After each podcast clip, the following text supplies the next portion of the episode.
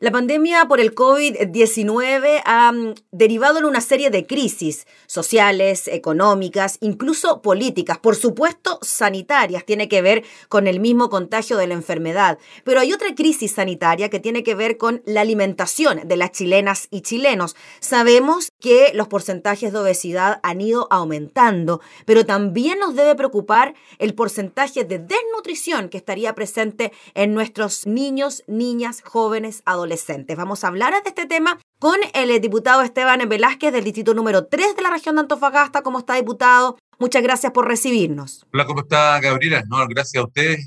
Sí, efectivamente creo que hoy día sí hay un tema dentro de muchos productos de lo complejo que está la situación social y política en el país, es qué ocurre con estos antecedentes que hoy día hacemos público, este grado de desnutrición creciente que está sucediéndose en nuestros niños y adolescentes del país que requiere de una atención y un análisis como corresponde. Diputado, bueno, Claro, quizás podría ser casi, no sé si obvio, pero de perogrullo pensar de que la población tendió a subir de peso durante la pandemia, precisamente por el encierro, la falta de actividad física, porque finalmente no había otra entretención que comer cosas ricas en algún momento. Pues bien, quizás esto se descontroló en algún momento y los porcentajes han ido aumentando en forma bastante importante. Pero lo que no hubiésemos pensado es que también hay índices de desnutrición que han ido apareciendo en nuestro país cuando pensábamos que esto ya estaba erradicado. En Antofagasta, diputado, entiendo la cosa es más preocupante aún. Bueno, esos son los datos que arrojan instituciones de prestigio en nuestro país. Eh, por un lado, la Junta Nacional de Auxilio Escolar y Beca ya hace por varios años que tiene establecido un instrumento de medición que ellos llaman mapa nutricional. Y en este mapa nutricional, que anualmente lo publican, manifiestan que además de la obesidad que viene preocupando a Chile hace varios años, y yo diría que han habido algunas acciones, algunos programas de gobierno, incluso a nivel de Ministerio de Educación y Salud también se han coordinado una mesa de trabajo. Eso en cierta medida no es que esté abordado completamente, pero hay alguna acción. Pero nos encontramos hoy día que además, producto de este 2020, año pandémico, también crecen en algunos grados de desnutrición, particularmente en las mediciones de niños de pre-kinder kinder, quinto año básico y primer año educación media. Entonces estamos hablando de preescolares, escolares y adolescentes. Y eh, saltamos de un 1.6 que venía creciendo a 2.8, nos dicen estos antecedentes. Y el INTA coloca mucha atención a esto porque dice, ojo, no se trata porque comencemos ahora, tenemos que hacerlo, es un deber, alimentar nutricionalmente a nuestros niños chilenos, sino las consecuencias que implica cuando hay algún grado de nutrición que a futuro, quien sufre algún grado de nutrición, a futuro, cuando comienzan a formar familia, no dice el INTA, lo más probable es que los descendientes, los hijos, sufran alguna enfermedad de base. Entonces, es alarmante y me parece que dentro de este enmarallado clima social y político del país debería también aparecer política pública potente, porque no porque estemos en 1.6, 2.8, digamos, mira, si nos comparativamente no, es que no podemos llegar a estos niveles mm. Eh, requiere atención nacional. Sí. Diputado Velázquez, bien importante entonces la labor de la Junaeve, ¿no? Ahora nos damos cuenta de que, claro, quizás esta situación se produce porque los niños no están yendo al colegio y, claro, en los establecimientos educacionales, en muchos casos se entrega desde el desayuno, almuerzo, snack, antes de irse a sus casas. Entonces todo eso ha desaparecido y se han entregado estas cajas de alimentos a las familias que vaya a saber uno si efectivamente se utilizan en la alimentación de los menores o pueden tener otros propósitos, pueden alimentar a todo el núcleo familiar también. Entonces, ¿es ahí donde se está produciendo el problema, diputado? O sea, claro, primero, eh, alguna consideración. Esta situación de nutrición ya venía con algún grado de avance eh, hace algunos años. 4, 5, 6. Si bien el estudio no lo precisa, no es que solo haya sido el 2020, pero el 2020 se agudiza en razón de lo que tú mismo mencionas, mm. Gabriela, es que claro, 10 meses, 10 meses en que el, alumno está confinado, no recibe esa alimentación nutricional de un modelo alimenticio en nuestro país que tiene un grado de prestigio, porque hay un sector preparado para esos efectos en la JUNAED para supervisar qué calidad de comida nutricionalmente hablando reciben nuestros estudiantes, claro. Y reciben comida fresca, si podemos hablar de un lenguaje sencillo. Desde el desayuno en la mañana con un pan fresco, con un sándwich fresco, a, a mediodía el almuerzo preparado en el momento y esa colación de la tarde. Claro, hoy día están recibiendo una caja por la situación de confinamiento. Esta, esta canasta de alimentos, sí, debemos decir, reconocer que está siendo distribuida al interior de la familia, ya no lo consume solo ese alumno, tampoco llega todos los alimentos frescos que le entregaban en el colegio, mm. eh, pero además, claro, son tres, cuatro, cinco personas que hacen uso y prácticamente nuestro alumno hoy día nos está nutriendo, entre comillas, y subrayado se está llenando, se está llenando, se satisface en el momento, pero no se está nutriendo. Y eso es tan alarmante como la crisis económica que estamos viendo porque está muy de la mano esta situación. Diputado Velázquez, Ayer, sin ir más lejos, se aprobó el informe de la Comisión Investigadora precisamente sobre el funcionamiento de la JUNAEP, también de la JUNJI, y dentro de lo que se estipula en las conclusiones finales es que finalmente la JUNAEP responde a un modelo económico donde hay licitaciones de por medio, donde las empresas son las encargadas de entregar la alimentación, no así el Estado, y es ahí entonces donde también se produce algún tipo de desequilibrio, porque claro, la empresa trata de aminorar los costos para tener más beneficios y eso se traduce en que la alimentación no es tan buena como quisiéramos y por eso dentro de las recomendaciones se propone, por ejemplo, incluir menú saludable. Por ahí va, por ahí va el camino. ¿Cómo lo ve usted? ¿De qué forma cree eh, que esto se puede ir solucionando con la JUNAEP de por medio? Claro, en un sistema de libre mercado, este modelo ha tenido reconocimiento. Claro, el Estado entrega recursos a JUNAEP, JUNAEP licita, aparece la empresa interesada en entregar la alimentación escolar, contratan al personal profesional, también a las manipuladoras, las capacitan y el modelo en sí para varios millones de estudiantes funciona en un modelo de libre mercado. No obstante, hoy día está colapsado este modelo, está agotado, todos lo están guardando en el estante, aunque no se quiera decretar tanto la legitimidad de un gobierno presidencialista, de la constitución del 80, el modelo político y económico está eh, fuera de juego.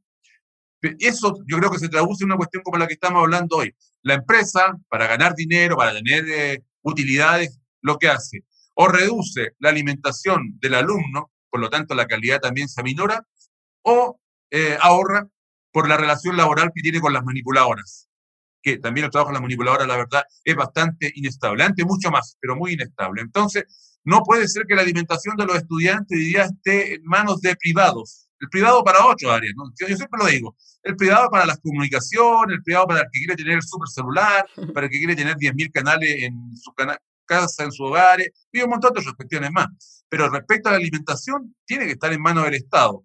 No sé si la palabra sea estatizarlo, pero buscar una fórmula para que sea el Estado el que recupere esa responsabilidad de alimentar a nuestros niños, porque esto no es el casino del super, de la super, super minera o de la super, super empresa.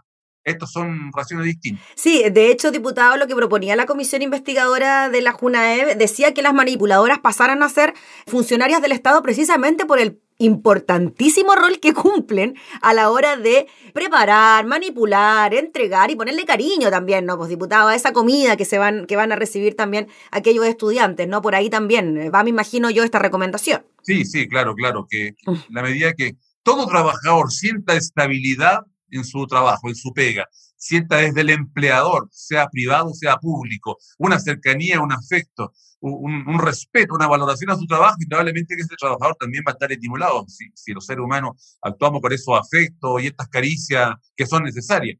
Eh, claro, como sientan un desapego y se siente como casi un trabajador desechable, la manipuladora probablemente en algunos casos no se cumple el objetivo de esa mm. nutrición tan necesaria en los alimentos. Hoy día es un momento crítico y yo creo que debe colocar, aparecer alguna política pública. Por lo pronto, desde la Federación Regionalista estamos ya elaborando eh, un proyecto de ley que esperamos sea eh, admisible y, llevado pronto a trámite de la Comisión tanto de Salud como de Educación, porque lo que lo peor que podemos hacer es solo decir, mire, esto es parte de la crisis económica, no es mucho lo que se puede. Hoy día sí, porque además creo que contamos con los recursos que podemos inyectarle a la JUNAE paliativamente mientras los próximos gobiernos, porque este tema ya para el próximo gobierno, si si estatizamos, recuperamos la alimentación escolar en manos del Estado. ¿Eso es lo que propondrían en este proyecto de ley, diputado? Quizá recuperar de alguna manera la forma en que se entregan los alimentos por parte de la JUNAEV a través del Estado? Sí, el proyecto aborda en una de sus aristas, de sus considerando, es justamente que el Estado tenga mayor control,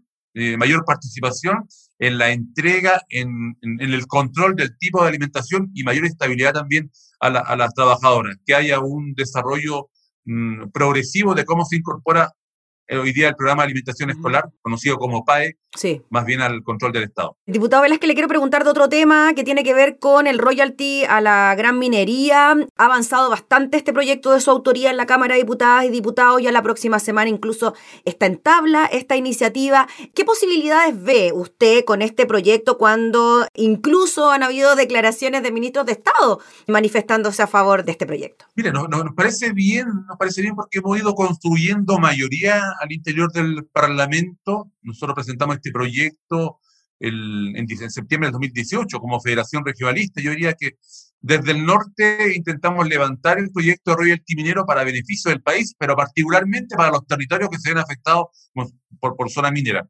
Ha ido pasando una serie de, de vallas, de, de, muros. Por lo pronto, ya en la comisión de los próximos días, la Comisión de Hacienda eh, vota las indicaciones y la próxima semana debería estar en, tabla ya para su discusión en la Cámara, su discusión final y eventualmente ser despachado al Senado. Entonces lo observamos con, con mucho optimismo hoy porque ha, ha, comenzado a tener valoración de otros sectores que ayer se negaban. Yo quiero agradecer a varios parlamentarios de las regiones mineras, tanto de Renovación Nacional como de la UDI, que han votado favorablemente. De hecho, en la, última discusión que tuvimos en la Comisión de Minería, fueron parlamentarios de derecha que colocaron interesantes indicaciones allá haciendo propio también este proyecto.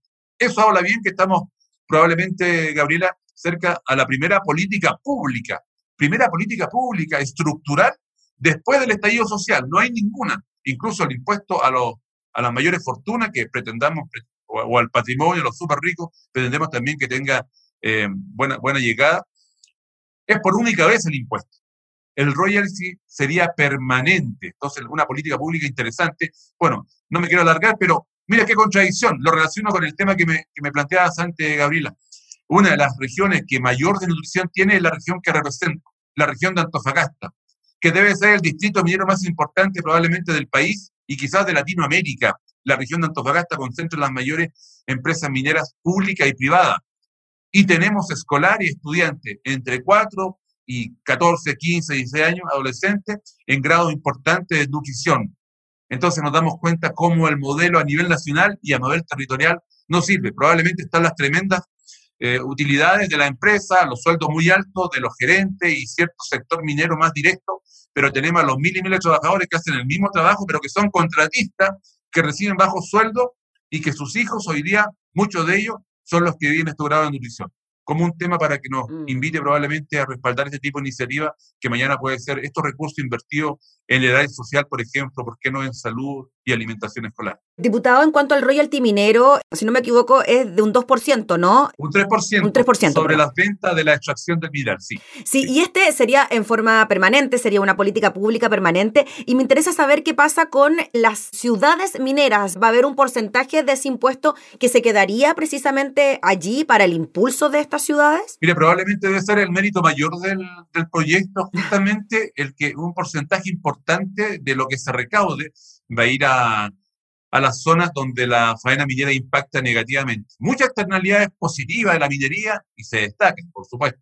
Trabajo, hay movilidad, es cierto, hay un circulante permanente en la región minera, pero las externalidades negativas lejos están, eh, yo diría, hoy dando cuenta negativamente, Gabriela. Los daños medioambientales son en algunos casos irreversibles, hay una, unos verdaderos descalabros ecológicos en los diversos microsistemas. Es que a veces a la distancia vemos como que el desierto, yo siempre digo, lo soporta todo, lo aguanta todo, pareciera. Y ocurre que en el desierto hay una cantidad de, de micro, eh, microambientes, de quebradas, de valles, de napas subterráneas que valoramos mucho. Bueno, toda esa agua dulce que ahí, producto de, la, de las vertientes, llega a las mineras, eso la ocupan la minera, pero también producen daño a, la ciudadanía. Sí, efectivamente, un porcentaje importante va a ir directamente a las comunas eh, mineras para que tengan nuevas vocaciones, para que mañana cuando se acabe este recurso no renovable como el cobre, el litio y otros, porque además se agregó en el proyecto otros materiales concesibles, cuando se acaben estos, estas ciudades ya hayan pensado o hayan estado trabajando hoy día fundando en lo que mañana le va a permitir desarrollarse y seguir eh, viviendo. Si no, nos va a pasar lo que en algún momento ocurrió con la oficina salitrera también en el norte. Diputado, finalmente, ¿qué le parece a usted cuando se da el argumento de que con este royalty a la gran minería podría terminarse la inversión en Chile, que podrían eh, buscar estas empresas otros horizontes a la hora de querer invertir en eh, minerales como el cobre o como el litio? yo creo que Chile es un país bastante serio en general, con todos nuestros problemas, un, país que, respeta sus normas y que, hoy día estamos intentando decir, ¿sabe, empresas mineras?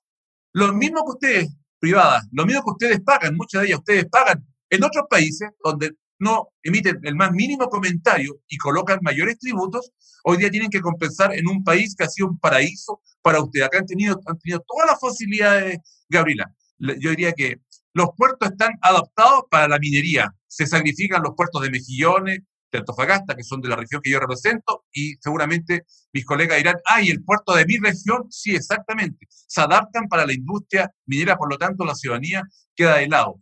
Lo que provocan el daño en las carreteras, en, las rutas, eh, yo diría que son bien complejos respecto al uso ciudadano. Hay un tren que atraviesa la comuna de Calama y que atraviesa Antofagasta, que atraviesa el centro de ambas ciudades cargado de cobre, cargado de explosivos, y no ha habido forma de hacerle entender que eso debe cambiar. Digo que son externalidades negativas y por lo tanto se le está pidiendo que aporten más y no se van a ir las empresas.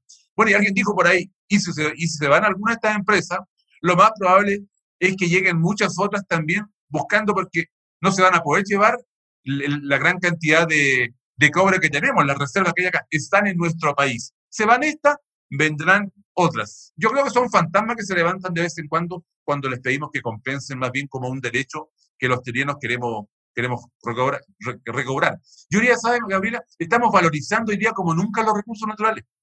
Y creo que ayer los veíamos como una cantidad de piedra, de roca, algo de madera, mira que unas especies marinas se la lleven estos privados, que las trabajen ellos. Hoy día estamos revalorizando y por lo tanto decimos, no, pues, algunos se enriquecieron con nuestros recursos naturales, porque las grandes fortunas se hicieron porque Chile les traspasó los recursos naturales que nos pertenecen a todos.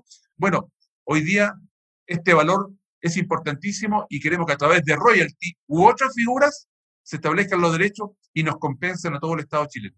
Muy bien, pues diputado Esteban Velázquez, le agradecemos enormemente por el contacto. Estaremos atentos a lo que pueda ocurrir con el desarrollo de esta iniciativa y, por supuesto, también con los preocupantes datos que nos entregaba de desnutrición infantil y con el proyecto que ustedes también están elaborando como federación. Así que gracias por su tiempo, que esté muy bien. Gracias a ti, Gabriela. Esté muy bien. Adiós. Gracias. Era el diputado Esteban Velázquez hablando sobre los severos problemas de alimentación que estamos enfrentando los chilenos y sobre el royalty a la gran minería.